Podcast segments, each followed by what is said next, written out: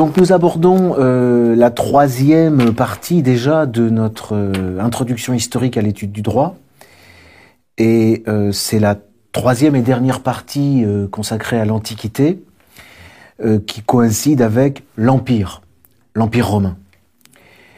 La dernière fois, nous avions laissé les, les les anciens, les premiers juristes sur des querelles euh, dont on pouvait remonter, euh, euh, remonter la trace jusqu'à des, des discussions entre grammairiens grecs, entre, on avait les analogistes et les anomalistes, et ces querelles donc de la fin de l'époque républicaine et des toutes premières années de l'Empire vont se prolonger pendant 100 à 150 ans, voire 200 ans, euh, et, marquer euh, l'histoire du droit d'une d'une séparation euh, entre deux écoles qui portent les noms de leurs fondateurs, qui sont l'école des Sabiniens et l'époque, l'école des Proculéens. Donc les Sabiniens euh, sont les, successeurs, disons, se réfèrent à Capito, dont j'ai parlé la dernière fois, donc qui était anomaliste, euh, plus porté sur le stoïcisme, partisan de la rigueur, d'un esprit plus, disons, euh, traditionnaliste, euh, quelque chose d'une d'une fidélité aux, aux, anciennes traditions et aux procédures. Donc ça, c'est l'école euh, qui est dite plus, disons, plus réactionnaire euh, et qui a connu après après euh, Capiton un, un, de ses disciples qui enseignait sous Caligula, qui s'appelle Cassius, d'où le nom de Cassien. Ensuite, il y aura toute une série de, successeurs. Alors, contrairement aux époques plus tardives, là, on a des filiations de, disciples. On a toute une, toute une filiation. Euh, Capiton a eu Cassius comme disciple, Cassius a eu Sabinus comme disciple, et puis lui-même a eu toute une série de d'auteurs, euh, avec en particulier Julien, en, qui, qui enseignait euh, à l'époque d'Adrien. Bien. En face des, des Sabiniens, on a donc les Proculéens qui, eux, sont euh, plutôt dans l'analogisme, donc euh, plus proches de, d'une école, des écoles aristotéliciennes, et euh, qui prennent plus de liberté, disons, avec la tradition, et qui font plus, plus confiance à la raison et à l'innovation, disons. Peut-être sont-ils plus portés, dit-on aussi, sur l'équité. On oppose la rigueur et l'équité cette opposition qui se cristallise dans, deux écoles, elle est importante parce que après, depuis cette, euh, cette opposition, dans toutes les époques, dans toute l'histoire du droit, on va retrouver euh, la référence à ces deux, disons, à ces deux parties. On est soit euh, sabinien, soit proculéen. Un élément, un événement qui est important, mais peut-être en ai-je déjà parlé ou j'aurais pu déjà en parler la dernière fois, c'est le fait de l'empereur Auguste euh, qui donc euh, euh, concentre toutes les différentes magistratures sur sa fonction, sur sa personne, et en particulier, il concentre sur sa personne l'autoritas, cette notion dont on a dit dès le départ qu'elle était très importante. Et désormais, selon lui, les juristes ne pourront plus donner de réponses autorisées, donc des réponses qui vaudront pour les magistrats et pour les, plaideurs, ne pourront plus donner de, de réponses autorisées qu'avec son accord. Et c'est lui qui délivre le ius respondendi ex auctoritate principit, principis, c'est-à-dire euh, le droit de répondre euh, d'après l'autorité de l'empereur. C'est lui qui délivre. Et les, euh, traditionalistes, donc les sabiniens, euh, se sont euh, pliés à, à, à, l'imperium donc nouveau d'Auguste Et les, les, grands sabiniens avaient cette, cette, ce droit de répondre, disons, ce, ce jus respondendi. Alors que les, les proculéiens, eux, se sont plutôt, étaient plutôt dans une attitude de rébellion, disons. En tout cas, leur, leur le fondateur de l'école, l'abbéo, était très résolument contre Auguste, euh, qu'il tenait pour un usurpateur. Et lui continuait à donner évidemment des réponses euh, euh, en puisant son autorité, en tout cas ailleurs que dans la personne de l'empereur. C'est un, point important. il faut noter pour cette, période que c'est quand même l'âge classique de la jurisprudence romaine. Euh, qui se, donc euh, au Haut Empire. Il faut préciser que il y a un auteur important dans les premières années euh, après Jésus-Christ. C'est donc Sabinus qui va écrire ces trois livres du droit civil, Libri Tres Juris Civilis, qui vont focaliser les commentaires chez les juristes suivants donc ça va donner naissance, ce livre, ces livres du, juriste Sabinus, vont donner naissance à une, littérature de commentaires euh, dont le titre pour chaque auteur euh, porte Ad Sabinum, c'est-à-dire c'est le livre sur le livre de Sabinus. Donc là germe un, disons un, genre littéraire. Je, voulais faire une remarque aussi euh, parce que on est on a décidé de concentrer notre, notre attention sur l'histoire de la science hein, euh, et, des, juristes, et, ne pas faire comme font bien des historiens du droit, euh, euh, qui est de, de, de dévier l'attention en vérité sur l'histoire politique et sur l'histoire constitutionnelle. Néanmoins, je voudrais quand même faire une remarque sur le fait que l'Empire établit, donc c'est sous le Principat, un système diarchique. Je fais quand même cette remarque, c'est-à-dire que le pouvoir est exercé euh, à la fois par le Sénat et par l'empereur. L'empereur étant euh, considéré lui-même comme un sénateur, comme le, premier des sénateurs, princeps inter pares, le premier parmi ses pairs. Mais il y a quand même la, mise en place de cette, de cette structure entre Sénat et empereur.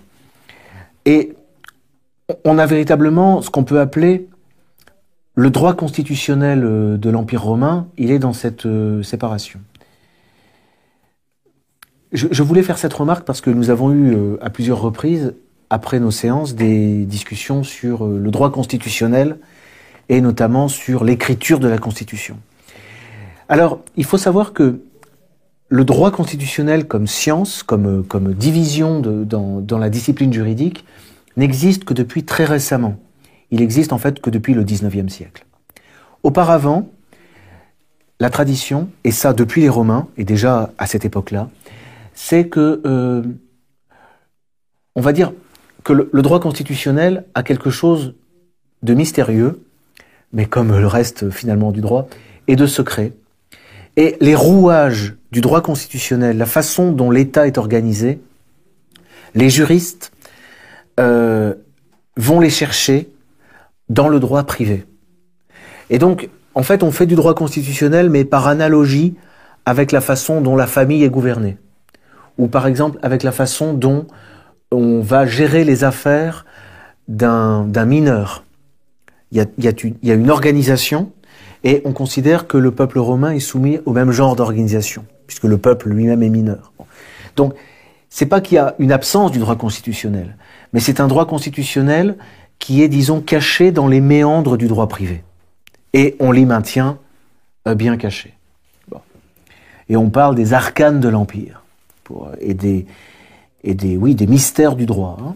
Euh, voilà, je voulais faire cette remarque pour euh, déjà préparer aussi à ce qu'on voit ensuite au Moyen Âge. Très certainement, à cette époque, s'organisent des écoles sur le modèle des écoles grecques. Hein. Euh, ce sont des écoles qui, à l'époque, ressemblent plus sans doute à, à, à, des monastères, avec à leur tête un, un abbé, c'est-à-dire un père, euh, qu'à nos, nos, universités françaises. Hein. autant dans le caractère studieux que dans la, que dans la discipline et que dans l'investissement également des étudiants. J'insiste maintenant sur l'époque d'Adrien et l'époque qui va d'Adrien à Dioclétien. Euh, il semble que les... Alors, autre chose sur lesquelles j'insiste pas, mais qu'il faudrait euh, effectivement étudier, c'est que euh, l'Empire romain, euh, à cette époque, connaît son extension territoriale maximum. Donc, il va y avoir ensuite une, constante dégradation du point de vue, en tout cas territorial, et une succession de crises. Donc, sous Adrien, il y a une chose importante qui, se produit, euh, c'est que euh, je vous avais parlé la dernière fois du, magistrat qui chaque année euh, rend un édit où il donne la liste en fait, des, matières sur lesquelles il va rendre la justice.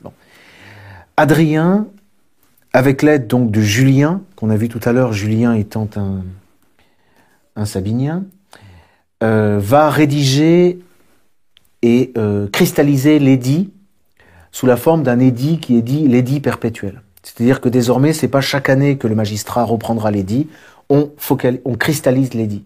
Et cet édit perpétuel va lui aussi donner lieu à une littérature de commentaires qui porte pour nom non plus, euh, qui porte pour nom ad edictum, donc sur l'édit. L'édit ou les livres de Sabinus sont une façon pour les juristes de trouver un ordre, puisque, quel que soit le, genre littéraire, il reste toujours euh, fidèle à cette époque à la méthode, à la méthode casuistique du raisonnement. Le problème de la méthode casuistique, c'est qu'un cas euh, peut poser une multitude de questions. Et par conséquent, euh, le figer dans un compartiment euh, et le ranger, le classer, c'est déjà lui faire perdre beaucoup de son potentiel. Donc il y a une liberté en réalité euh, d'invention autour du cas, avec les questions qu'il pose et la façon dont on organise les réponses, une très grande liberté. Donc euh, organiser les, commentaires, organiser la littérature la, sous la forme de commentaires à des textes, c'est une méthode comme une autre de ranger en fait les matières. La difficulté étant, avec l'extension de cette littérature, d'arriver à retrouver les cas et de savoir exactement à quel endroit chercher. Mais les Romains ne vont pas, euh, ne vont pas échapper à ce problème. Au contraire, ça va être le, grand problème de la période euh, qui vient, va être, euh, on va dire, on peut dire, l'excroissance de la littérature juridique. Et en même temps, la capacité d'invention euh, se tarit. En fait, les époques bénies euh, sont les époques où, tout est encore à, inventer, à découvrir et à écrire. Dès lors qu'on arrive à un moment où il y a déjà une littérature qui est bien, bien installée, on, a tendance à crouler sous son poids et ça devient, il devient, en tout cas, c'est le problème qui va se poser dès, cette, époque-là aux, juristes. Et d'ailleurs, euh, pour ce qui est des procédures devant les tribunaux, on avait, on avait l'autorité de l'empereur qui donnait à tel et tel juriste euh, le pouvoir de répondre, mais au milieu de tous les juristes qui peuvent répondre, ce n'est pas l'unanimité. Loin de là, puisqu'on a donc l'opposition entre les deux écoles, sabinien et proculéen. Donc en fait, il y a un problème de, euh, de conflit entre les, entre les, entre les avis euh, de tel juriste contre et, de tel autre. Bon. Alors, si on conçoit que la science du droit, elle, elle, elle, elle, ne vit que de la controverse, par la controverse, grâce à la controverse, cette contrariété dans les avis, euh, ma foi, est plutôt à accueillir. Et c'est une raison de, c'est une, façon de nourrir la dialectique. Malheureusement, cet état d'esprit euh, n'est pas partagé par tout le monde et en général pas par les empereurs qui veulent que les règles soient plutôt euh, claires et ordonnées. Adrien décide que pour que l'avis des jurisconsultes vaille et du poids devant les magistrats, il faut que les différents juristes soient unanimes. Ça anticipe déjà sur, sur, euh, sur ce qu'on appelle le consensus qui prévaut chez les, chez juristes musulmans. Pour que, pour que l'avis des jurisconsultes ait vraiment force de loi, il faut qu'il soit unanime. Donc c'est ce que pose Adrien. et d'ailleurs, il rend aux, aux jurisconsultes la liberté d'interpréter, la liberté de répondre. Euh, pour l'époque qui suit l'époque d'Adrien, on a moins de noms, on a moins de grands noms que pour l'époque antérieure, mais on en a, on a quand même trois euh, personnes euh, qui méritent d'être retenues. On a Papinien, d'abord, mais ce sont des juristes déjà qui, semble-t-il, ne viennent pas des écoles romaines, mais d'une école qui fera beaucoup parler d'elle dans la période qui commence, c'est l'école de Beyrouth. Et euh, il y avait à Beyrouth, euh, depuis Auguste, une colonie romaine. Et il y a la fameuse école de droit de Beritos. Et il y avait de même, il y a, une dispersion, il y a des écoles également à Constantinople, euh, il y a des écoles à Alexandrie. Sans doute y a-t-il des écoles de droit partout où Rome a de, de l'influence, une influence euh, culturel. Mais euh, donc Papinien est un oriental, semble-t-il. Euh, il faut savoir qu'il mourra donc assassiné pour ne pas avoir voulu excuser un crime commis par un empereur. Donc ne, voulant pas mettre sa science au service, il a, il a dit il est plus facile de commettre un crime que de l'excuser. Et il y a perdu sa tête. Il a eu deux disciples, Paul et Ulpien. Les écrits de Papinien, de Paul et Ulpien sont euh, parmi ceux euh, que nous avons en plus grand nombre. Euh, les juristes antérieurs ne nous sont parvenus qu'en lambeaux, enfin un peu comme des ruines. Alors que pour Papinien, Paul et Ulpien, on a, déjà beaucoup plus d'éléments. Je voulais dire un mot sur un, écrit qui, lui, nous est arrivé quasiment complet et qui témoigne précisément de ce qui était enseigné dans les écoles. Donc c'est un élément, c'est un, document d'une valeur absolument exceptionnelle, puisque ce qu'on n'a pas pour les époques antérieures, on a là un cours de droit. Un cours de droit, et c'est euh, le cours de Gaius. Alors, quand on, rentre dans l'étude des détails des cas, etc., euh, même pour des, problèmes contemporains, on peut se référer à Gaius. Hein, ce sont des choses, oui. Étant donné que l'ordre des instituts, on les appelle comme ça les instituts de Gaius, c'est exactement l'ordre qu'adopteront les législateurs pour le Code civil. Et ça reste l'ordre de nos manuels de droit actuels. Alors je vais vous dire juste un mot, puisqu'on ne fait que une introduction historique au droit. Je pense qu'il vaut la peine quand même de euh, par petite dose, de donner un petit peu de, matière. Alors, essentiellement, le, plan des instituts de, Gaius est organisé autour de la division entre euh, la personne et les choses. Donc dans une première grande partie, il envisage les personnes. Et dans une seconde partie, les choses, res. Voilà. Donc c'est une opposition persona-res. En ce qui concerne les personnes, il fait une, dichotomie en, euh, en séparant la question de la liberté de, euh, la question, euh, disons, de, de, de, la potestase, du pouvoir. Ah, au sujet de la liberté, il distingue les esclaves et les libres. Et au sujet des libres, donc là, il envisage euh, ceux qui sont euh, sous la puissance d'autrui.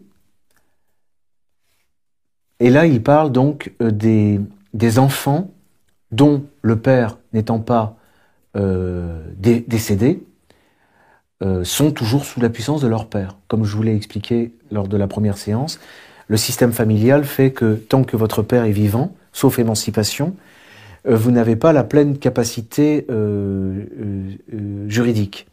C'est-à-dire que la propriété du domaine, la propriété des biens, c'est celle de votre père, du père de famille, le pater familias. et de même que les, dettes et les créances sont contractées par le pater familias. Donc euh, Gaius envisage le statut donc des enfants, et puis à l'occasion aussi le statut des épouses, qui elles-mêmes sont sous puissance. Et à propos euh, du cas des, enfants, il faut faire quand même une nuance, c'est qu'il y a euh, un mouvement euh, qui, qui introduit néanmoins une certaine autonomie de, gestion à l'intérieur de la famille avec le phénomène du pécule. Mais à cette époque, on a encore un pécule, c'est-à-dire un, un, patrimoine qui est à l'intérieur du patrimoine du père. Mais il y a quand même un mouvement, euh, récemment, euh, c'est Francis Cousin qui parlait de, des relations entre les différentes familles qui ricochent à l'intérieur de la famille. C'est exactement de ça qu'il s'agit. C'est-à-dire que les rapports euh, d'obligation euh, non, plus ne, seulement cours entre pères de famille ou entre chefs de clan, mais s'introduisent également entre individus à l'intérieur de la famille. Ça c'est le phénomène du pécule. C'était juste pour faire une petite euh, parenthèse euh, sur ce sujet.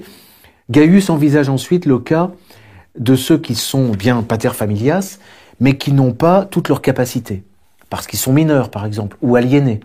Et à ce moment-là, il y a l'institution dont je vous parlais tout à l'heure de la tutelle, avec euh, un système véritablement constitutionnel, puisque là, il y a une diarchie entre le conseil de famille et le tuteur avec tout un système qui existe encore donc euh, de nos jours.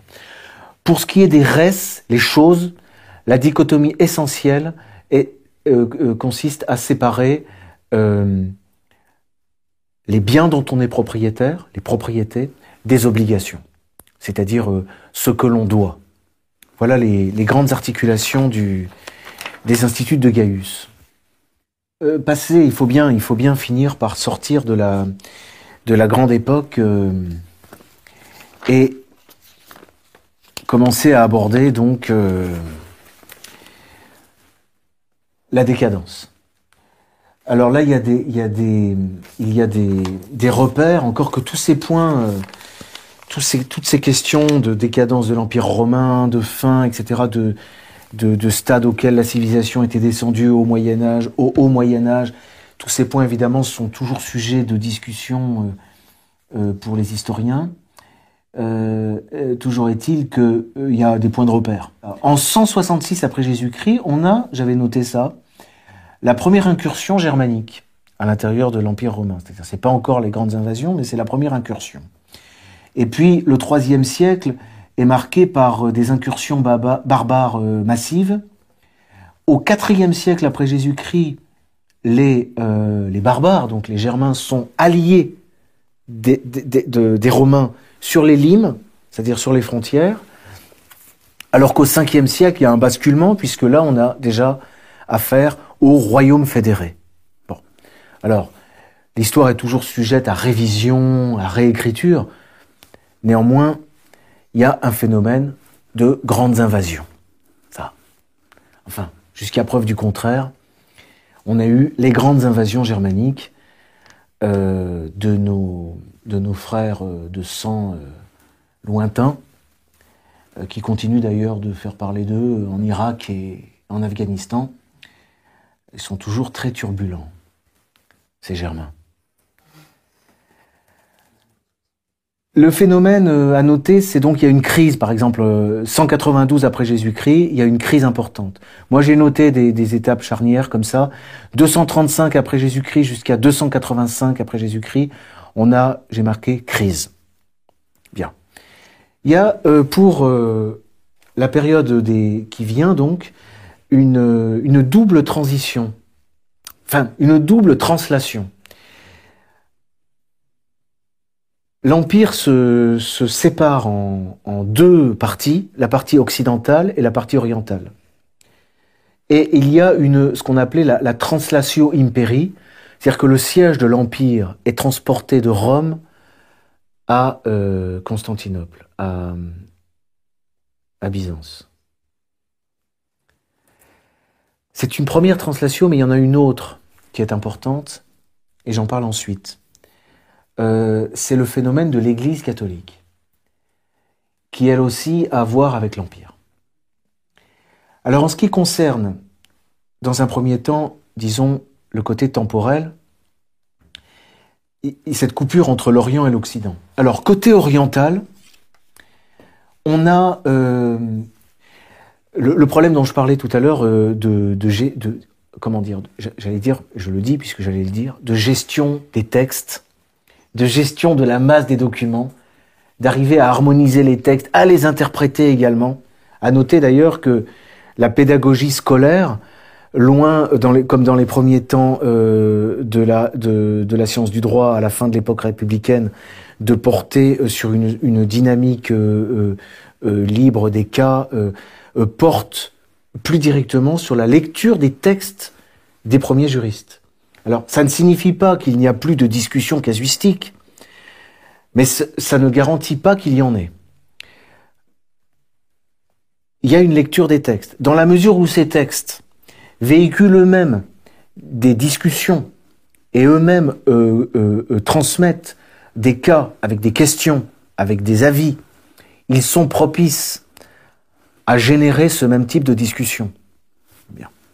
Et par ailleurs, il y a toute une science de l'interprétation qui se met en, marche et qui consiste, quand, on veut dégager le, sens exact d'un texte, à, retrouver, euh, une fois qu'on a euh, établi la lettre euh, du texte, à retrouver l'intention de, de l'auteur. Bon. Et pour retrouver l'intention, de se pencher sur la façon dont le texte a été lui-même écrit, c'est-à-dire la façon dont les termes sont venus à l'esprit de celui qui a écrit. Tout ça génère toute une science de l'interprétation. Et, comme, ces, textes sont le fruit de controverses, le fruit d'exposés de cas euh, avec des questions posées soit par des, consultes, des clients, par des magistrats ou même par des étudiants, il est évident que la manière la plus propice de rentrer dans le sens profond euh, du texte, c'est euh, de, de, de, renouer avec la discussion qui a donné lieu à ce texte même. Donc il y a un effet quand même moteur, mais il est certain que euh, les écoles euh, procèdent de manière extrêmement méthodique. Il y a des, il y a des euh, listes de textes étudiés. En première année, on étudie par exemple tel livre de Papinien. En deuxième année, on étudie tel tel autre. Ou bien en première année, on étudie les instituts. Enfin, il y a un programme. Il y a un programme avec des professeurs. Et je pense que on peut dire qu'on n'est pas encore dans l'âge industriel auquel nous sommes aujourd'hui, dans l'abrutissement des masses d'étudiants que l'on envoie par fourgon, par convoi dans les, amphithéâtres pour en sortir de, de, de, parfaits fonctionnaires. Mais il y a des signes comme quoi on n'en est pas loin. Parce que l'administration impériale prend une importance qu'elle n'avait pas auparavant.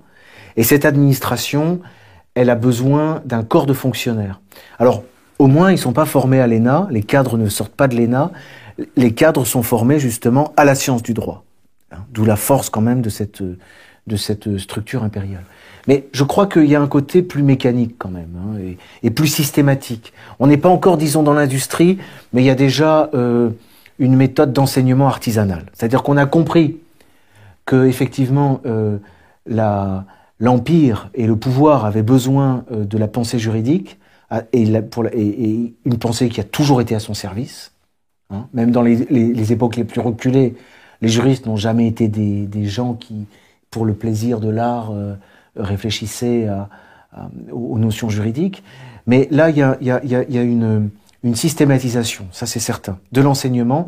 Et dans le, même, dans le même temps, à la fois du fait de l'organisation euh, plus méthodique du gouvernement dans ses connexions avec l'enseignement, il y a dans cette époque-là, euh, et surtout en Orient, un travail qui s'amorce de codification de codification, c'est-à-dire d'élaboration, d'harmonisation des textes, de synthèse, de compilation, euh, euh, qui est un travail important.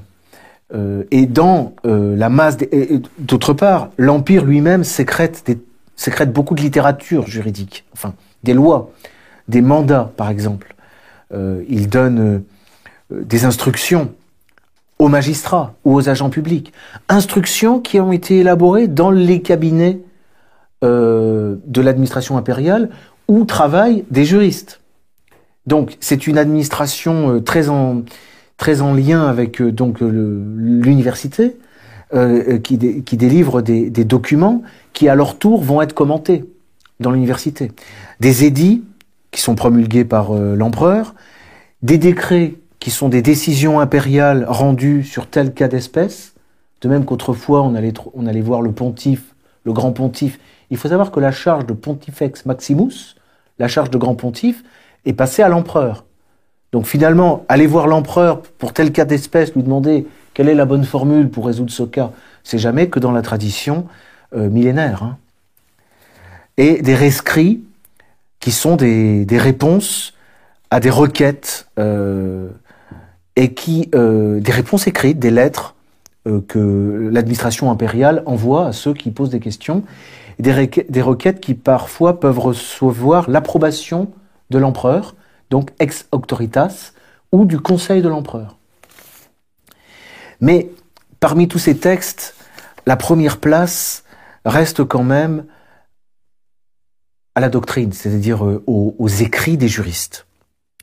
Euh, c'est-à-dire au recueil de réponses, au recueil des questions, à la littérature ad sabinum ou ad edictum. C'est quand même la, science du droit civil, c'est d'abord la littérature euh, proprement doctrinale, hein, étant donné que euh, le, les premiers grands codes qui préfigurent les, codes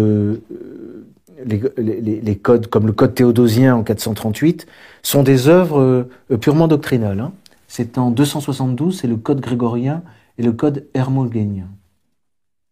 Une loi curieuse de 426 après Jésus-Christ, où euh, pour euh, résoudre le problème de la contradiction entre les différents avis rendus par les juristes, euh, qu'on trouve dans les différents ouvrages, en 426, l'empereur énonce ce qu'on appelait la loi des citations. C'est-à-dire qu'il dresse la liste de neuf euh, juristes que l'on pourra citer devant les magistrats. Donc on a Papinien, Gaius, dont je vous parlais tout à l'heure, Paul, Ulpien, Modestin, Scaevola, Sabinus, Julien et Marcellus. Et il prévoit que euh, si ces juristes divergent euh, entre eux, on prendra le plus grand nombre c'est la majorité qui l'emportera. Et en cas d'égalité, on se référera à ce que pense Papinien, qui sera le, départiteur. Euh, Papinien, euh, dont pour les euh, millénaires qui viennent après, Papinien qui gardera le titre de prince des jurisconsultes.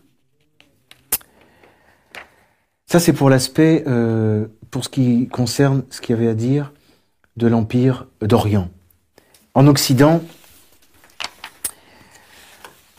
alors lorsqu'on étudie des questions juridiques, on peut, on, a quelques textes, euh, on peut comparer effectivement euh, euh, le niveau intellectuel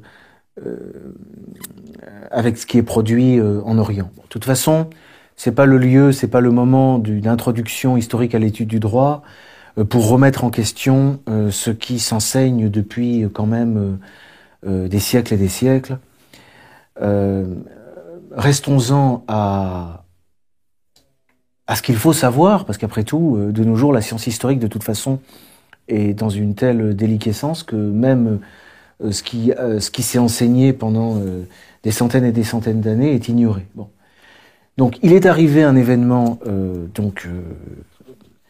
assez extraordinaire à l'Occident, en Occident, c'est une, une, une, une, une décadence euh, dans, le, dans la lignée des, euh, dans la poussée des, des invasions euh, barbares et des, et des, et des destructions que les, que les Germains ou les, ou les peuples ou les Slaves, enfin, les pillages auxquels se sont livrés ces populations en Occident, il y a une rupture, il y a une coupure de la communication avec euh, l'Empire oriental. Ça ne veut pas dire qu'il y a une perte euh, totale de la, de, la science. Euh, je dis, ça ne veut pas le dire. Ça ne veut pas dire ça. Si, c'est ce que l'on dit. C'est-à-dire que les, populations vivant sur les, dans, les, dans les terres occidentales sont passées d'un très haut du très haut niveau de civilisation qu'avait atteint l'Empire romain, sont redescendues, dit-on parfois, à un niveau qui les faisait remonter à l'âge de pierre. Les royaumes barbares ont mis par écrit, alors il y a le phénomène de la mise, mise à l'écrit des coutumes germaniques.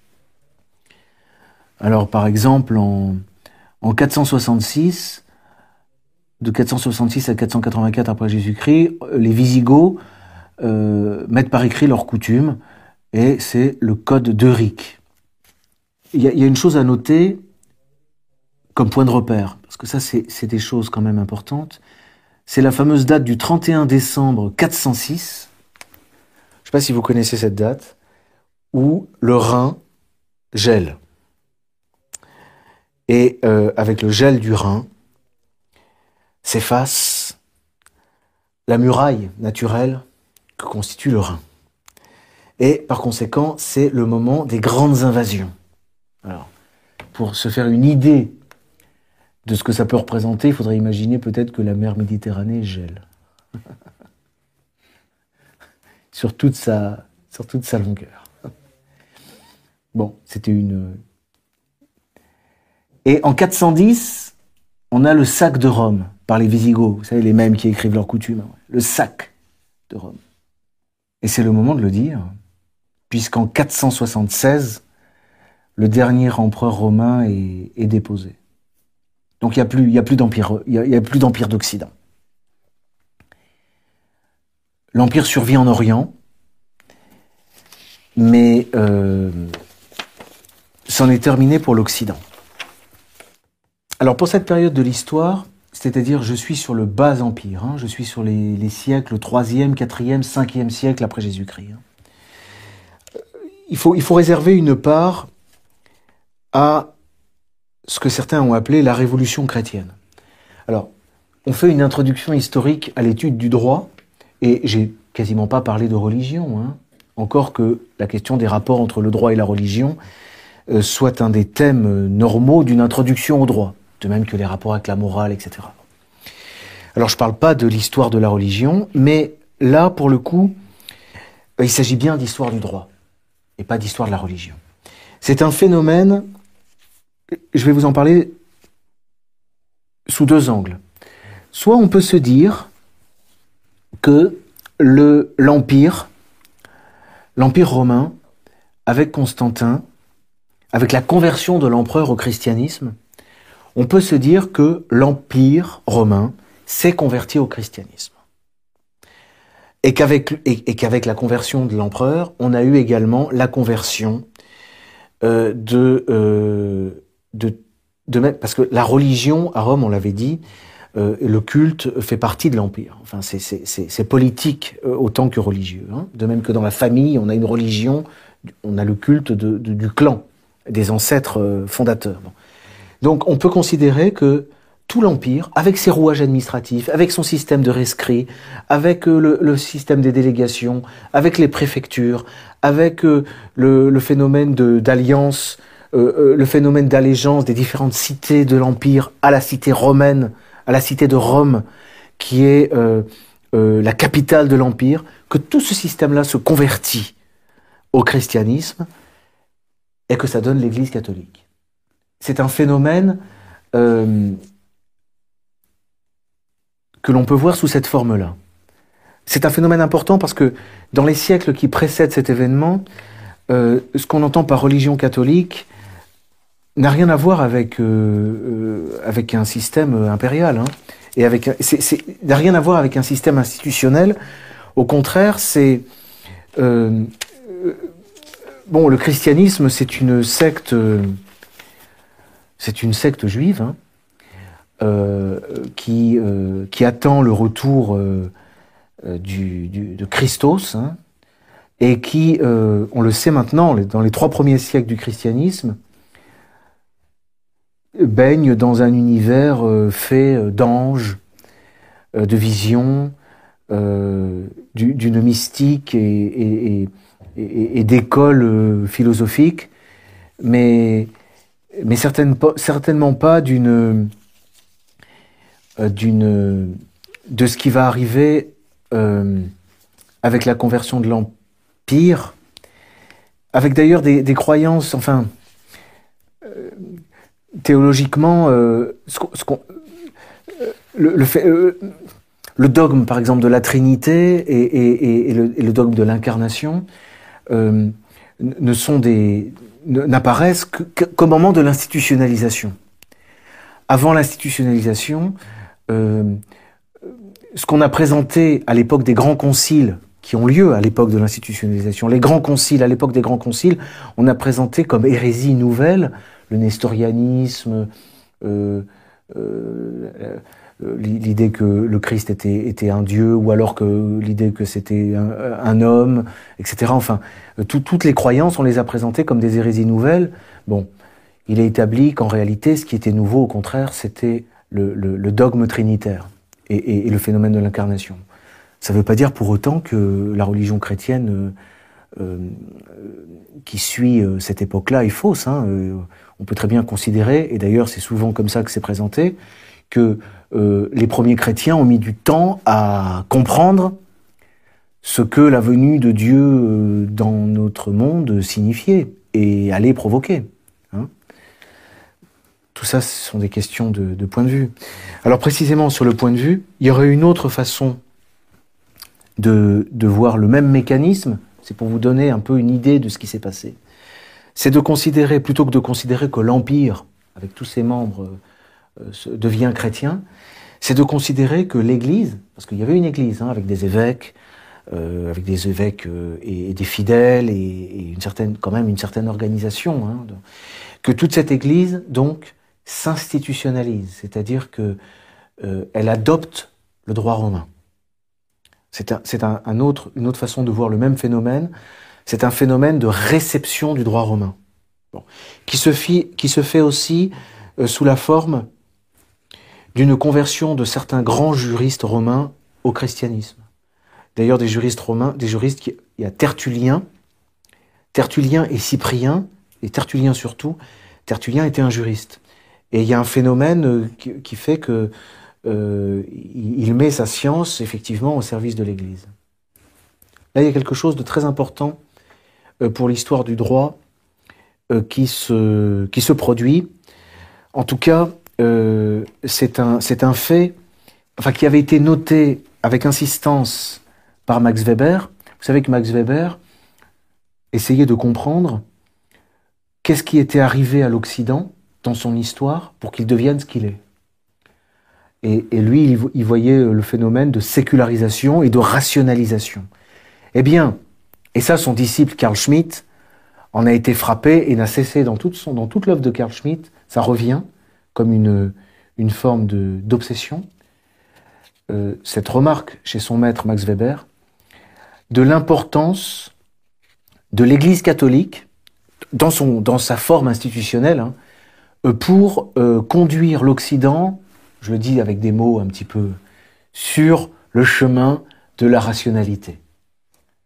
C'est-à-dire que la religion chrétienne euh, du 3e, 4e siècle a été le, le, pont vers effectivement euh, notre monde rationnel, rationaliste et euh, techniquement organisé.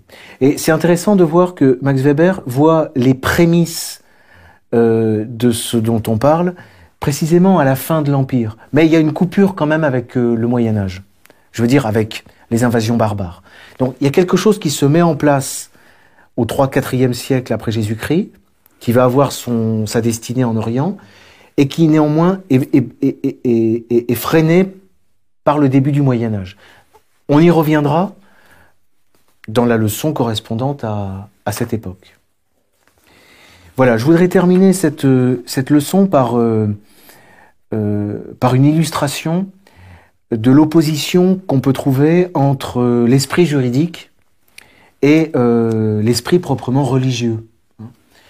Vous avez vu euh, tout à l'heure, je vous parlais de l'interprétation des textes. Les juristes, et ça c'est frappant déjà chez Cicéron, mais c'est encore présent chez, c'est toujours c'est encore présent chez Gaius. Ils ont une herméneutique assez sommaire. En fait, c'est le corps et l'esprit déjà. C'est la lettre et l'esprit. Euh, Cicéron dit devant les tribunaux, quand il faut interpréter une loi, si la loi va à ton avantage, tu invoques la lettre. Si elle t'avantage pas, tu vas parler de l'esprit. Donc il y a la lettre et l'esprit. Et ça, ça c'est une, ça c'est l'herméneutique juridique. Et, la, et l'Église catholique, quand elle se juridifie, elle rentre dans cette herméneutique-là.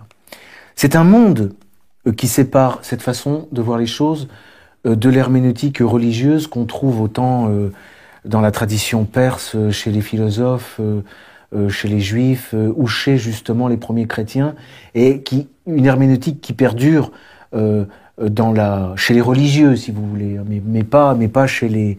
Il y a, y, a, y a chez les catholiques, dans l'Église catholique, dans l'Église chrétienne, certainement une opposition entre l'esprit juridique et l'esprit, euh, disons, alors, euh, je dirais pas évangélique, parce que je suis pas sûr que l'évangile soit pas juridique. Enfin, pas directement, mais par la place qu'il laisse au droit, quelque part, c'est peut-être bien l'évangile qui a donné la possibilité au droit de, de, de, de devenir ce qu'il est. En tout cas, il y a toujours eu une opposition entre différents courants, entre les deux courants. Alors, je vous parle par, par contraste avec l'herméneutique des juristes, l'être, esprit, de l'herméneutique des, des religieux, hein, purement religieux. Eux, leur doctrine, c'est la doctrine des, des quatre sens dans l'écriture. Vous avez quatre sens. Vous avez la lettre, littéra, mais qui est aussi le sens euh, historique. C'est par exemple euh, la, la, sortie d'Égypte. C'est historiquement, c'est ce qui s'est passé. En tout cas, on, se représente l'histoire, c'est la lettre. Et puis vous avez le sens moral ou tropologique. C'est la leçon que l'on retient euh, en ce qui concerne le comportement moral euh, que l'on doit donc euh, avoir. Mais c'est pas tout. Vous avez également le sens allégorique. C'est-à-dire que ce qui s'est passé est une image d'autre chose que l'on doit comprendre. Alors par exemple, pour les chrétiens, l'Ancien Testament est une allégorie du Nouveau. Mais c'est pas tout. Vous avez également le sens anagogique, qui porte lui sur le symbole et qui contient la haute doctrine spirituelle. Et pour vous donner une, un peu de, pour donner un peu de relief à cette, à, ces, à cette, cette clé euh, euh en quatre, euh, des quatre sens, le sens littéral correspond au corps. Il y a une analogie avec toute la constitution euh, de l'homme. Le sens moral correspond à l'âme. En latin, en grec, c'est la psyché l'âme, anima. Le sens allégorique correspond à l'intellect, nous en, grec, et le sens anagogique correspond à l'esprit, c'est pneuma. Et c'est euh, alors après on peut aller plus loin, notamment avec euh, Henri Corbin et pour voir comment euh, Henri Corbin et puis et puis d'autres, enfin tout le cercle d'Eranos a, a, travaillé sur ces sur ces questions parce que euh, à chaque sens va correspondre un archange et un prophète. Alors la lettre, c'est Mohamed, par exemple, dans les euh, dans l'islam. Euh, l'allégorie, c'est Abraham et l'anagogie, c'est Adam. Bon, voilà. Enfin, on, on voit qu'on n'est pas du tout dans le même. par cet exemple, je voulais juste mettre en lumière le fossé qui sépare quand même la mentalité juridique de euh, la mentalité euh, euh, religieuse. Hein. On a quand même la possibilité de dire quand même. Bon. Est-ce que vous avez des observations ou des questions sur cette troisième leçon, étant donné que nous sommes à mi-parcours et la prochaine fois nous abordons le Moyen Âge Oui? J'ai une question. Quelle est la différence entre la casuistique et la jurisprudence? Voilà. Alors, c'est le, le, ce que je craignais tout à l'heure. euh, le, le, fait de, d'arriver en cours de route. Mais ça pourrait être le cas également euh, de ceux ou de celui ou de celle euh, qui euh, visionne cette, cette vidéo, puisqu'il n'y a pas de temps ni d'espace hein, sur Internet. Alors, alors peut-être justement qu'un étudiant de, notre, de nos leçons peut répondre. Bah justement, non, j'allais j'allais le défendre un petit peu en disant que bien qu'on ait expliqué ce qu'était la casuistique le cours précédent, la différence entre la casuistique et la jurisprudence, euh, c'est une question pertinente, c'est-à-dire que l'étude de cas n'est pas proprement parler la jurisprudence, même si la jurisprudence s'en inspire. Alors, ça tombe bien parce que je pense que effectivement euh, manque à ce cours euh, un point d'appui concret. Et comme j'ai dit, j'avais pensé à un moment alterner les leçons d'introduction historique au droit et des séances proprement euh, juridiques. Hein. Parce que c'est peut-être pas la peine de rentrer dans des définitions sur la casuistique et la jurisprudence, ça donnera pas d'idée. Euh, j'ai j'ai pensé à un exemple tiré de chez de Gaius sur le mode casuistique de, de pensée. Hein bon, alors on peut prendre le temps de le juste rapidement. C'est à propos de savoir euh, si un enfant qui naît est libre ou esclave. C'est le, tout début des instituts, c'est par là que commence le cours de droit. Hein. Est-on, on libre ou esclave hein? Alors, tout de suite, on peut donner des premiers cas. Lorsque le père et la mère sont libres, l'enfant est libre. Alors, là, on a une jurisprudence, déjà, parce qu'on a une opinion qui pourra faire jurisprudence. Lorsque le père et la mère sont esclaves, L'enfant est esclave. Bien. Maintenant, si l'un des deux n'est pas libre, on a un esclave et un libre. C'est l'homme qui. Euh, C'est l'homme qui quoi? C'est l'homme qui l'emporte. C'est-à-dire, si l'homme est libre, euh, l'enfant est libre, et si l'homme est esclave, l'enfant est esclave? Par exemple? C'est un exemple, mais c'est pas. Alors pour le coup, ça c'est une jurisprudence, mais elle est pas, elle correspond pas à la, à la règle, enfin à la règle. Mm. Elle ne correspond pas à la jurisprudence romaine. Moi, comme ça, j'aurais tendance à dire que si l'homme reconnaît son fils et qu'il est libre, l'enfant est libre, et que si la femme est libre, l'enfant est libre, puisqu'il naît d'elle. Ça... Alors, il y a, y a, une distinction. Non, mais on pourrait, on pourrait pour vous donner, il y, y a, toute une mais c'est bien de donner votre avis parce que du coup, vous mettez votre esprit vous préparez votre esprit à... Déjà, vous êtes dans le raisonnement. Donc, ça suffit déjà. On pourrait arrêter la leçon là. Et puis, vous laissez... Pardon Les antifas, ils ne pourraient pas faire ce cours, je crois. Non. Non, alors, non, laissons les antifas euh, tranquilles. Moi, je pense tout le bien euh, possible des antifas. Non, non, mais... Je. Encore qu'il y ait dans le fascisme italien un retour à Rome et un côté juridique euh, très clair, et que pour avoir longtemps, d'abord pour avoir étudié à l'université et pour y avoir enseigné et avoir vu passer différentes euh, cargaisons d'étudiants et avoir vécu les blocages dans les facs, il est vrai que les antifas ne se recrutent pas beaucoup dans les facultés de droit. En général, l'antifa, il fait sociaux et lettres ou philo. Mais donc il faut qu'il arrête tout de suite de visionner cette vidéo parce que au contact de la pensée juridique, il risque bien de devenir fa et non plus antifa. Non, il y a une distinction. Déjà ça c'est fasciste la distinction. Déjà distinguer, la discrimination. Et pourtant c'est bien la, base de du raisonnement juridique. Bien, il faut distinguer le père et la mère. Et ça dépend pas du père. C'est l'autre alternative. Mais ton esprit est, prêt à accueillir dans l'évangile la solution. Parce que tu as commencé à dire, bon, par exemple, et tu as bien dit, par exemple, ça dépend du père. Si le père est libre. Donc non, ça dépend de la mère. Si la mère est libre et que le père est esclave, l'enfant est libre. Euh, si l'homme est libre et que la femme est esclave, l'enfant est esclave. D'accord? Ça dépend de la femme. Alors, c'est ça le, problème de la casuistique, c'est que, euh, en fait, ça s'arrête pas là. Ça rentre dans dans les méandres d'autres cas qui vont nous permettre de comprendre des règles qui n'ont rien à voir avec l'esclavage.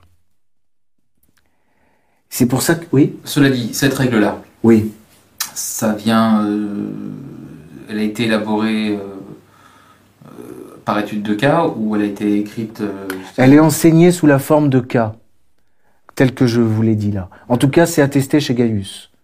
Et moi, je pense que c'est une casuistique qui remonte à la, quasiment, enfin, l'esclavage ne remonte pas à la nuit des temps. Ça fait pas partie des, Mais- des règles qui ont été écrites dans, dans le livre dont on parlait, enfin, euh, des règles de base. euh, C'est pas dans la loi des douze tables, cette casuistique. Mais il y a des éléments de la loi des douze tables qui font penser que ces règles-là existaient déjà. On peut le voir après. Non, parce que, oui, En fait, la, la- la jurisprudence, c'est juste euh, une partie de la casuistique, c'est le- c'est l'effet de- du poids des cas précédents, alors que la casuistique, c'est général. mais, euh, C'est un ingénieur. mais c'est un docteur, euh, tu es libre euh, de donner euh, déjà euh, par écrit ou par oral ton, ta définition de la jurisprudence. Je la respecte. Et dans un esprit d'évangile, je la reçois. Je la partager maintenant. Mais oui, proposition, euh, ma foi, euh, je préfère rester dans une euh, dans une ouverture, plus antifa. Mais ma foi, euh, oui, tu es sur le bon chemin. Alors, la mère est libre, l'enfant est libre. La, femme, euh, oui, la mère est esclave, l'enfant est esclave. Distinction. Et si la femme, elle est esclave au moment de la conception, mais qu'elle est libre au moment de l'accouchement, voilà, ça c'est la casuistique. Voilà le cas. Là, on rentre vraiment dans le... Parce que tout à l'heure, c'était que de l'échauffement. Et c'est toujours comme ça. Tous les textes se présentent comme ça. Il y a un premier... On, pose le décor, on a, et là, ça commence. Elle a été affranchie. Vous comprenez? Vous êtes, vous êtes un maître, un homme.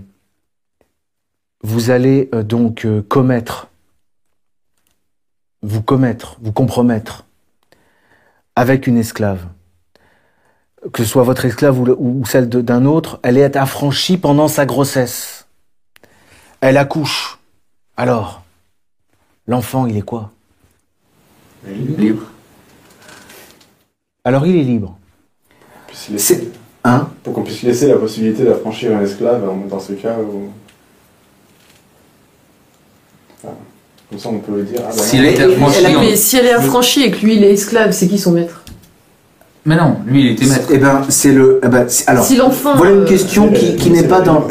Alors, ouais. voilà une question qui n'est pas dans les dans les textes canoniques, mais je veux bien y répondre parce que c'est intéressant. Comme quoi, la casuistique permet de partir dans tous dans tous les sens. hein.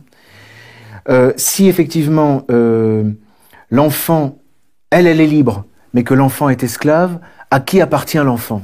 Voilà une, une question, mais elle est facile à résoudre. hein. Appartient à la mère Mais non, elle est libre. Ah oui, tiens, ça serait une solution. Non, elle appartient au maître de. À mon avis, hein, j'ai- pas lu la réponse, mais à mon avis, elle appartient au maître de la, de la mère. Mais si elle porte l'enfant de quelqu'un d'autre Non, mais de toute façon, c'est l'enfant de quelqu'un d'autre. hein. C'est une esclave. Bon, Non, mais s'il a été affranchi entre la conception et l'accouchement, c'est bien qu'on a désiré la faire libre afin que l'enfant naisse libre. non, non, non, non, non, je crois pas, parce que elle a pu être affranchie dans les tout premiers temps de la conception. Euh, elle conçoit et puis après elle va se promener et elle rencontre son maître. Il sait pas ce qui s'est passé, il l'a franchi. Voilà. Eh ben, elle a un enfant. Non. Mais en tout cas, la réponse est juste. Il est libre. Mais vous voyez que là, on peut pas s'arrêter là. Et les juristes ne s'arrêtent pas là parce que ça ne vous, vous n'avez pas encore, vous n'avez pas compris la vraie raison de pourquoi euh, l'enfant est libre. Parce que on est obligé de, de voir le cas où elle est libre au moment de la conception et elle est esclave au moment de l'accouchement. Vous voyez, c'est le cas inverse. Alors, Esclave. Bah. Il faudrait qu'elle prouve. euh, qu'elle- Alors. Fran, elle était libre au moment de la conception, C'est elle qui va s'en occuper. Elle est tombée dans l'esclavage.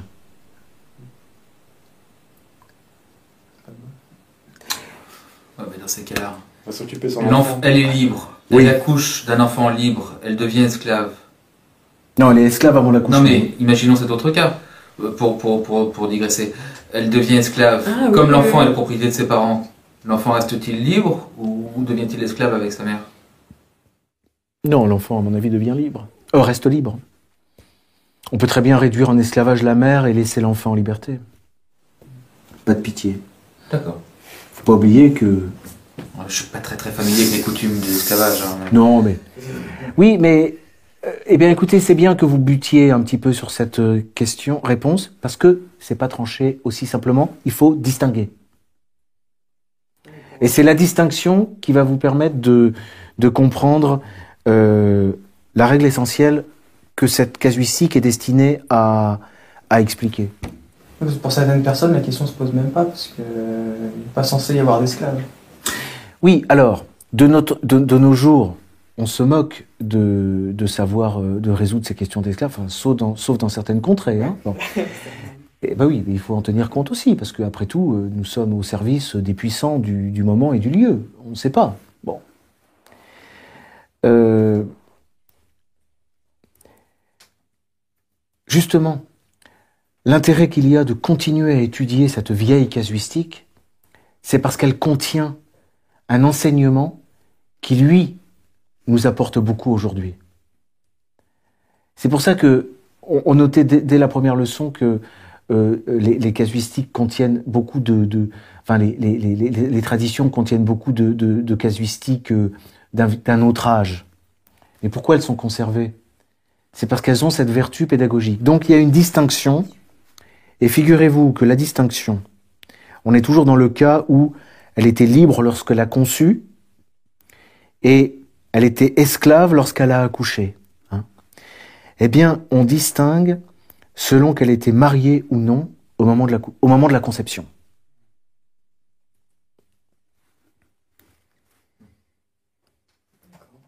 Figurez-vous. C'est machiste. Ça l'est plus que tu le crois.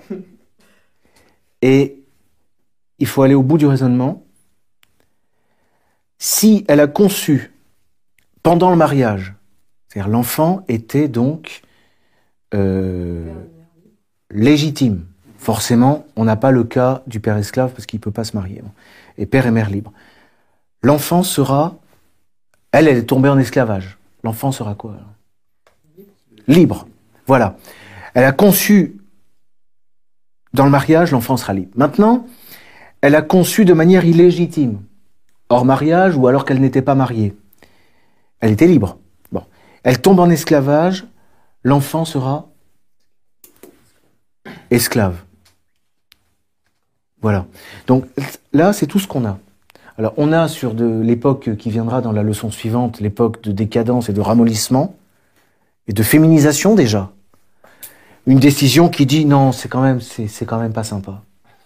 C'est quand même un peu facho. Quoi. Ce pauvre petit enfant, il a rien demandé, c'est pas de sa faute. On pourrait choisir aussi l'enfant d'être esclave. Oui, bien sûr, de nos jours, on lui laisserait le choix. Donc, il y a une décision qui est prise par un empereur qu'on verra la prochaine fois, qui dit que non, dans ce cas, il est libre. Il est libre quand même. Mais, traditionnellement, pour les Sabiniens, non, l'enfant, il est esclave. Après, moi, cette casuistique, elle m'intéresse parce que, bon, c'est une casuistique que j'ai travaillée euh, à maintes reprises dans les séminaires euh, que nous organisions, euh, déjà à l'université d'ailleurs. J'avais abordé cette casuistique, je me souviens, à l'université, mais j'en avais pas une vue aussi précise. Parce que les fragments qu'on a dans les textes ne sont pas facilement appréhendables comme ça. Enfin, on peut pas. Tu voulais ajouter quelque chose? Oui, euh, j'ai une petite question. Euh, on parle d'enfants conçus euh, dans le mariage ou de manière illégitime. Mm. Déjà à l'époque, alors qu'on en est quand même au balbutiement du catholicisme. Mm. Le, le- le mariage à l'époque, l'institution, ces, ces règles-là, elles ont, elles ont été Alors, établies. Là, c'est- important parce que justement, c'est un peu sur le thème de l'institutionnalisation et de l'Église, etc. Pour les chrétiens euh, des premiers siècles, il n'y a pas de père, de mère, de femme, d'époux, d'épouse. Le message du Christ, c'est vous êtes tous, euh, euh, vous n'êtes pas ni, ni, ni, etc. Et chez Saint Paul aussi, il y a ça. Euh, là, on est victime de la propagande médiatique actuelle. On nous fait croire que le mariage, c'est catholique et que, et que l'anti-mariage, c'est laïque, c'est le contraire. Et euh, c'est faute d'avoir étudié les théologiens et les canonistes de l'Église. Il y a toute une étude sur la, notion de mariage, justement. Parce que le mariage, c'est une institution euh, d'abord temporelle. Alors après, elle a été, mais ça c'est dans les prochaines leçons, elle a été effectivement, cette institution temporelle, elle a été euh, prise en charge et prise en main, et de la vie de certains abusivement par l'Église. Bon, mais c'est une institution de droit civil, évidemment. Enfin, Donc, alors, donc voilà, donc c'est une institution de droit civil Ça. et, et- et- et ces règles-là, malgré tout, donc ces règles de, de, de ne pas concevoir en dehors du mariage existent déjà à cette époque. C'est ça qui est. non, on ne dit pas qu'il faut pas concevoir en dehors du mariage. On dit que si con- l'enfant est conçu dans le mariage et que la femme tombe en esclavage, l'enfant sera libre. Parce que pourquoi? Parce qu'on on se, on se fo- on s'intéresse à l'instant de la conception et pas à l'instant de l'accouchement. Oui, mais également à l'institution, au statut de marié. C'est pas tant ça, à mon avis. Enfin, après, on peut discuter. Là, on extrapole, on fait de la théorie, parce que on est des juristes du 21e siècle et on, on a besoin de... Et en plus français. Alors? Alors que si la conception était légitime, on a égard à, à- à l'instant de l'accouchement. Et elle était esclave au moment de l'accouchement. En fait, c'est ça la raison de distinguer. Mais ça, c'est ce que j'ajoute, ou alors je le garde pour moi, j'en sais rien. Il faut que je vous laisse le comprendre. Ou je le dis. Qu'est-ce que je fais? Voilà un problème que rencontreront les... Non, ce que ça apprend, et ce que je dirais d'ailleurs prochainement euh, à Lyon, c'est que lorsque l'enfant est conçu dans le mariage, euh, il existe dès la conception. Alors que quand il est conçu hors mariage, il existe à l'accouchement. Ça, c'est ça, c'est la règle. Et moi, ça me fait penser, mais alors peut-être que j'extrapole, ma foi, que, enfin, ça me fait penser, non, j'ai des raisons de le penser. C'est que quand l'enfant est conçu dans le mariage, l'enfant est au père. Le lien avec le père prime sur le lien avec la mère. Et, et ce lien avec le père commence bizarrement dès la conception. Alors que quand l'enfant est un enfant naturel, conçu hors mariage, c'est le lien avec la mère qui prime. Et ce lien avec la mère, lui, il s'établit à l'accouchement et non pas à la conception. Ça, ça, vous voyez, ça c'est alors ça c'est un distinguo, c'est une distinction euh, qui permet de de de mettre un comment dire, de casser complètement les schémas qu'on a par exemple au sujet de l'avortement entre les pro-life et les pro-avortement, puisque eux c'est massif. Il y en a pour qui il faut respecter la vie à tout prix, et d'autres pour qui euh, on a le droit, la femme a le droit sur son ventre. Non. Le distinguo romain, c'est si la femme est mariée, elle a aucun droit sur son ventre. C'est tous les, euh, c'est les droits du mari. Et il y a toute une institution d'ailleurs du tuteur au ventre qui est là pour contrôler que pendant la grossesse, la femme ne fait pas n'importe quoi avec son ventre et qu'elle se nourrit bien comme il faut pour nourrir l'embryon. Alors que si, euh, euh, si l'enfant, euh, ma foi, si l'enfant est à la mère, tant qu'il est, tant qu'elle n'a pas accouché, elle pourrait en faire ce qu'elle veut. Même question, ça permet d'éclairer aussi la question actuelle de la gestation pour autrui, puisque dans le schéma du mariage, la, mère, elle est dans, la position d'une gestatrice pour autrui, puisqu'elle elle, n'est gestatrice que pour le père. Enfin bon, c'était peut-être important que je vous donne une, idée précise et, ma foi, euh, peut-être euh, pour que les leçons d'histoire soient plus euh, prenantes, peut-être faudrait-il d'ailleurs mettre cette casuistique en, avant-propos, pour que l'on ait déjà une idée de ce dont on parle, effectivement. Parce que là, maintenant que vous avez l'illustration, je suis plus à l'aise pour vous répondre sur la question qu'est-ce que la casuistique et qu'est-ce que la jurisprudence? Voilà. Et d'ailleurs, j'ai même pas besoin de répondre puisque j'ai répondu par l'exemple. Euh, juste, on parlait euh, de la- place des femmes. Euh, tous les juristes que vous avez cités là, c'est masculin. Il n'y a, pas- y a pas de femmes juristes. Alors, j'allais dire Dieu merci. Dieu merci. Euh, Il y a une histoire des femmes et de leur influence sur le droit. Ça, c'est indéniable. Et notamment, et ça c'est la prochaine leçon, un empereur qui a justement, qui libérait les esclaves, était euh, sous l'influence de sa femme. Comme quoi ça arrive, hein, qu'on soit sous l'influence de sa femme quand même. Quand même. Euh, mais euh, des juristes femmes, euh, les, les premières, euh, euh, pff, si- si- autant, autant qu'on puisse parler de juristes pour une femme, parce que il y a, il y a un, un tour d'esprit euh, chez les femmes. Qui- C'est sûr. Tu es d'accord? Ça me pourrit, ça me pourrit la vie. Il y a quelque chose qui qui qui qui, qui, qui- Il n'y a pas de qui- cuisine dans un tribunal. qui prend pas, par exemple. Alors, euh, elles n'ont rien à faire là. Mais bon, on en reviendra peut-être. Pour l'instant, je n'ai pas vu de juriste femme, effectivement. J'ai vu des, j'ai vu des, des avocates, euh, des professeurs euh, de droit, euh, Parce que, par exemple, pour l'économie, Les juges. euh, ah, des magistrates. Alors, à l'époque où j'étudiais, j'étais euh, sur les bancs de l'université, euh, il y a un enseignant qui nous rapportait le propos de la présidente de la Cour de cassation, qui s'appelait Madame Rosès, je crois, et qui, était révoltée de cette invasion de la jante féminine dans les tribunaux, et elle, une femme, disait, il y a trop de femmes. Alors qu'elle elle était arrivée au sommet euh, de l'institution, elle était la pontife Maximus, le pontifex Maximus, hein, était au sommet, président de la Cour de cassation, et elle trouvait qu'il y avait trop de femmes. Bon. Ça, c'est un thème euh, euh, qui mérite effectivement réflexion, euh, mais de manière euh, donc, euh, bah, on y était d'ailleurs. Tu as raison, il y a un lien avec euh, ce qu'on dit. C'est sur la distinction des rôles, enfin, et des places, la distinction des fonctions. Mais à notre époque, c'est quasiment passible. Euh, c'est- un crime euh, euh, imprescriptible de, de, de, de- défendre l'idée d'une discrimination euh, comme ça entre l'homme et la femme. euh, et d'ailleurs, on a en plus un crime contre l'humanité puisqu'on parle de l'esclavage. Donc c'est pas loin d'être de l'apologie euh, de l'esclavage, oui. bon, euh.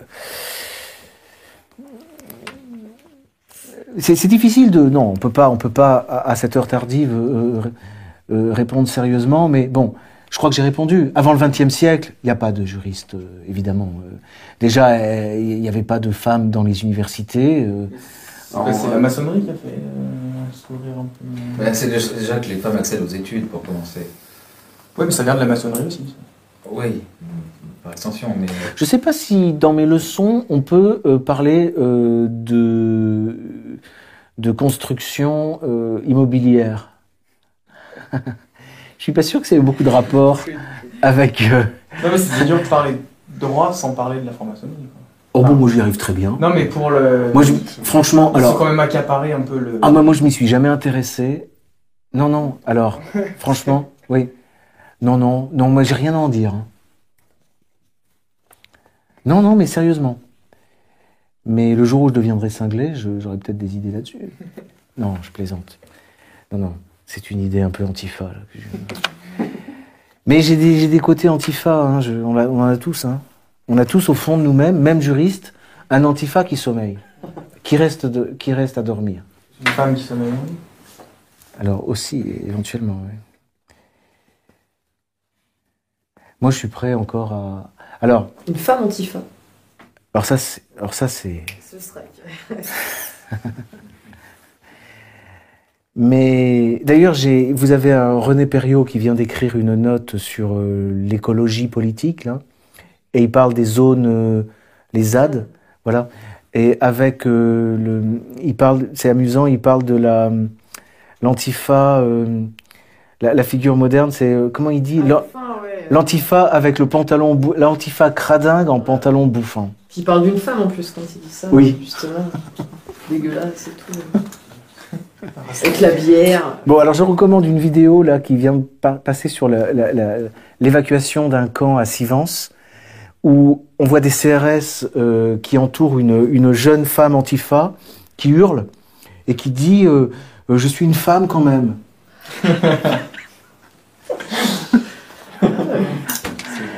Cerveau. hein, On- n'est pas loin, on, on- on- on- on est vraiment là sur un problème euh, euh, persistant. Et, et, et c'est pas, et, et c'est pas l'un des moindres problèmes.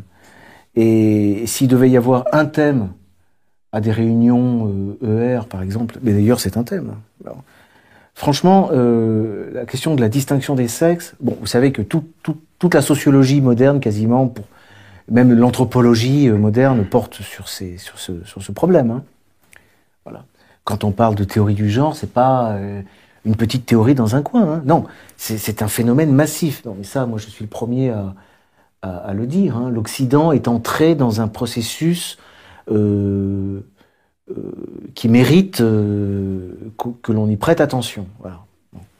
Parce que tout- toutes les institutions, jusqu'à présent, étaient euh, s'appuyer sur cette distinction, s'appuyer sur cette distinction des, sexes.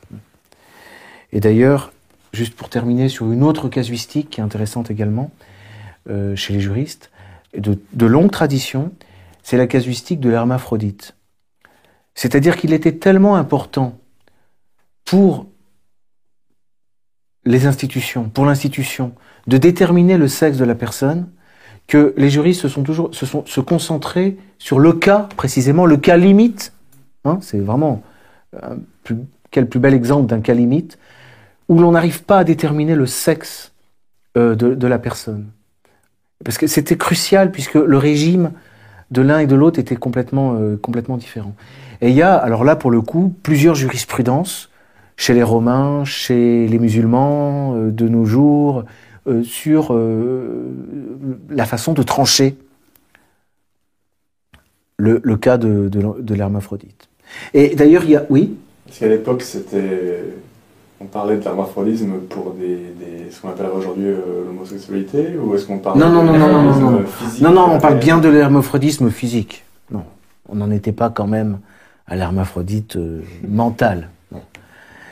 Mais ce qui est intéressant, euh, c'est que cette casuistique, qui a été, euh, disons, charriée dans les écoles pendant des, millénaires, elle a cessé d'être enseignée à l'université dans le courant du XXe siècle. Précisément, pourquoi? Parce que par l'égalité de l'homme et de la femme, la distinction l'intérêt qu'il y avait d'étudier ce cas euh, a disparu, puisqu'il n'y a plus d'enjeu. Il n'y a plus d'enjeu. Et alors, ce qui est cruel, c'est que dans le même temps, la médecine a fait des progrès, et ce sont les chirurgiens qui se sont chargés d'assigner l'un ou l'autre sexe à ces pauvres malheureux, parce que là, il y a quand même quelque chose d'assez cruel. Et cette casuistique dans les, universités a été remplacée par la casuistique du transsexuel qui lui euh, euh, demande à, ce qu'on reconnaisse euh, qu'il est passé d'un bord donc à l'autre. Voilà. Donc il est entre deux eaux. Ou, ou- comment? Il demande à ce qu'on reconnaisse un troisième genre. Alors il y a aussi les, les, les troisièmes genres, mais non, mais il y en a certains qui demandent pas du tout à être dans un troisième genre. hein. Il y en a, non, non, bah, normalement ils sont dans un genre masculin, ils veulent, ils veulent changer de genre. Si, il y a des neutres. euh, Et il y a aussi des neutres. Chouchou. Il y a, mais non, mais, chouchou. oui, mais tout, enfin, je- j'ai pas vu ce film, mais en tout cas, en tout cas, bon, Tout est possible. Mais je voulais juste. Bon, ça, ce sont des, thèmes qui peuvent faire l'objet de, leçons, précisément, hein, de leçons de droit. Bon. Il y a, un. Très, curieusement, il y a, un juriste que Carl Schmitt euh, affectionne particulièrement, mais qui, pour le coup, pour le droit privé, euh, n'a pas fait preuve de beaucoup de, sérieux, enfin, de, rigueur. Enfin. C'est une sorte de, je sais pas, je sais pas comment le qualifier. En plein XVIe siècle, il instaure précisément le genre neutre dans les sexes. Ouais. Et j'ai pas d'autres exemples, et je crois pas qu'avant lui, on n'ait jamais fait une chose pareille. Il dit il y a les hommes, les femmes et, et les neutres, où il range les hermaphrodites. Voilà. Ce qui est très curieux. Très curieux. Peut-être ça, ça fait référence à, aux eunuques. euh, Bon, sachant qu'à l'époque, les hommes et les femmes avaient des, des- n'étaient pas égaux en droit. Euh, Aujourd'hui, de toute façon, enfin. Non, mais- Non, mais aujourd'hui, ça- Ouais, aujourd'hui voilà. c'est normal. Mais alors comment il a, comment est-ce qu'il a Mais fait à l'époque, Comment est-ce qu'il a fait son truc Alors les neutres, euh, comment, enfin, c'est ces gens- c'est chez euh, Jean Baudin, euh, dans son, précisément dans, dans ce qui ressemble beaucoup aux, inst- à ces instituts de Justinien, enfin une sorte de traité de droit civil. Et c'est à mettre sur le compte, à mon avis, de sa fréquentation euh, de la philosophie euh, et peut-être même de la de la kabbale, enfin quelque chose ou une sorte de de de de, fièvre dans l'usage des catégories. Enfin, il avait besoin de trouver une synthèse et mais il y a rien rien de, de rien de rigoureux, en tout cas au regard du droit civil. Pour le droit civil, il y a, y a absolument deux genres. Euh, il y a les hommes et il y a les femmes. Il y a, et il y a pas, il y a pas de transgenre et il n'y a pas non plus de d'intergenre et il n'y a pas de Qui sont passés de la complé- complémentarité à l'égalité. qui ça? La femme. Enfin, la législation, elle, est passée. Enfin, la complé- complémentarité, j'en sais rien. Je crois pas qu'il y ait encore, euh, on reconnaisse encore que l'homme Mais pas- puisse on peut pas compléter la vraiment femme. dire qu'il y avait complémentarité avant. Par exemple, imaginons, passe- prenons l'époque euh, euh, récente encore, d'avant euh, 1945, la femme n'avait pas le droit de vote. Ça en fait pas, ça fait pas d'elle un complément de l'homme. Enfin, le, le, la, la question, elle porte moins sur la façon dont, dans la société, les rapports, les relations ont lieu. hein. Euh, euh, la question, c'est surtout que euh, jusqu'à une époque récente, mais, mais de manière, euh, euh, mais sur, mais, sur euh, tout le long de l'histoire du droit, on, voit apparaître ça quand même. Euh, ce qui, constituait le, ce qui cimentait le groupe dans, nos systèmes, donc euh, dans, dans le système occidental qui est patriarcal, c'était euh, euh, la, filiation euh, ent- euh, entre les hommes, enfin, euh, euh, et les femmes, elles, étaient destinées effectivement à, à se marier et, et, ne constituaient pas de, de, de, de groupe euh, familial. Bon, et il y y a un phénomène, il y a une coïncidence, comme une coïncidence qui n'en est pas une, entre la dislocation de ces entités-là, de ces groupes euh, qui sont donc euh, claniques et familiaux, structurés de cette façon, et l'égalité entre l'homme et la femme. Voilà, ça c'est sûr. Voilà. Il y a à la fois besoin euh, de, de, de détruire, disons, la famille, pour le coup, vraiment la famille traditionnelle, pour aboutir à l'égalité de l'homme et de la femme, et en même temps, mais l'égalité juridique dans les, dans les rôles euh, remplis euh, dans, le droit, et en même temps, en établissant l'égalité entre l'homme et la femme, on, détruit la structure familiale. Et on a des individus qui sont, qui sont complètement euh, déliés de toute attache euh, C'est le projet de nouvel ordre mondial. familiale. Alors, de quel projet il s'agit? Ça, c'est encore, ça, c'est une question qui est difficile à, à aborder parce que je, je vous ai dit de, déjà à l'époque qu'on a étudié aujourd'hui euh, dans la, la décadence donc de l'Empire romain, euh, il y a- déjà les prémices euh, de, ce, changement. Il y a déjà l'introduction de l'égalité, par exemple, successorale entre les garçons et les filles. Ça commence, voyez? Et alors, l'une des questions que se posent euh, les historiens et les philosophes et, les anthropologues, c'est savoir dans quelle mesure cette déliquescence de la structure clanique, elle, elle est euh, dépendante de la montée de l'État, de l'apparition de l'État. Bon. Pour moi, la question n'est pas tranchée. Il n'est pas sûr que qui dit État dit forcément individualisme. Bon, mais beaucoup le, beaucoup le pensent. Ah, C'est ce que dit Francis Cousin d'ailleurs. Oui, oui, oui, c'est ce qu'il dit, oui, oui, oui. Et c'est ce que dit euh, Clastre, par exemple. C'est ce qu'on a chez Pierre Clastre, c'est la société contre l'État. Bon. Mais, mais pour moi, ça reste une question ouverte quand même. Alors, dans cette mesure, l'État, c'est l'antinomie parfaite du mondialisme. hein. Bon, dans cette mesure, euh, l'individualisme, euh, il, est, là certainement dans le mondialisme, mais pour certains, il serait déjà dans l'État. Donc c'est un peu compliqué. Enfin, pour moi. hein. Peut-être d'autres ont la, ont la clé, mais ils la gardent. hein, pour l'instant. Euh, là, ça, j'ai une question qui, me vient dans le sens où on, part d'un clan, d'une tribu, et puis après, on, voit la nation comme l'extension d'une grande tribu. Mais alors l'État, qu'est-ce quelle est la, la relation entre la nation et l'État dans ce cas? Oui, mais c'est le sujet. Non, non, mais c'est absolument le sujet. Et je, je note que d'ailleurs, cette, cette façon de voir, euh, euh, il y a une façon de voir les choses, famille, clan, euh, tribu, nation, qui est fausse. hein. Et, elle est synonyme de, elle, elle, elle- elle fausse complètement la vision. hein. C'est Sarah quand même qui parle de ça. Non, non, mais beaucoup parlent de ça. Et, d'ailleurs, euh, il y en a, on le trouve, enfin, parmi, parmi tout ce qu'on trouve, on trouve ça chez les historiens du droit, chez les historiens, etc. Il y a cette, et chez, chez, dans, dans, dans, la, grande question des philosophes, c'est aussi euh, la question de l'apparition de l'État. Bon, Euh, récemment, je lisais ça euh, chez, dans le petit livre vert de Kadhafi. Il, a cette, cette vision-là. Bon. Alors. Dé- déjà, déjà, bon, la famille, que la famille s'intègre au clan, ça, ça c'est, ça c'est sûr. Je pense que le clan est primordial par rapport à la famille. Ensuite, la tribu n'est pas, contrairement donc à ce qu'on lit par exemple chez Kadhafi, la, tribu n'est pas un clan élargi, hein, c'est pas un clan qui a grossi. hein. La tribu, c'est, une association entre des clans. Donc déjà, au plan tribal, il y a un phénomène politique. Et il y a des, il y a des tribus euh, euh, qui se constituent et qui ont des amis et des ennemis. Donc il y a donc un phénomène politique euh, entre les tribus. Et il y a des clans qui s'associent à des tribus et puis qui s'en dissocient pour s'associer à d'autres tribus. Vous voyez?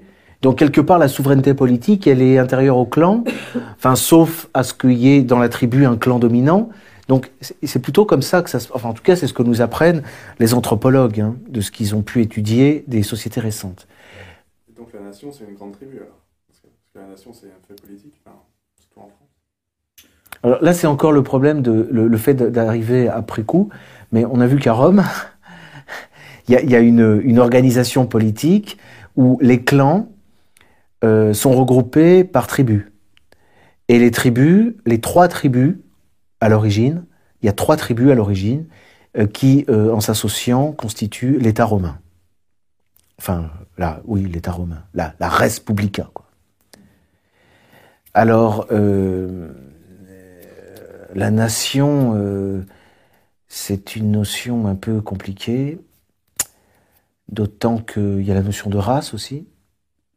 C'est- le contraire de la du fait politique qui, serait, qui viendrait de la tribu.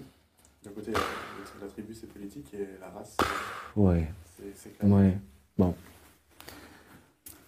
En- Encore tout à l'heure, euh, on était sur la même longueur d'onde sur euh, euh, ton avis sur la notion de jurisprudence. Autant là, en réalité, moi, enfin, c'est moins mon terrain, quoi. Là, c'est de la, sociologie politique, c'est un peu autre chose.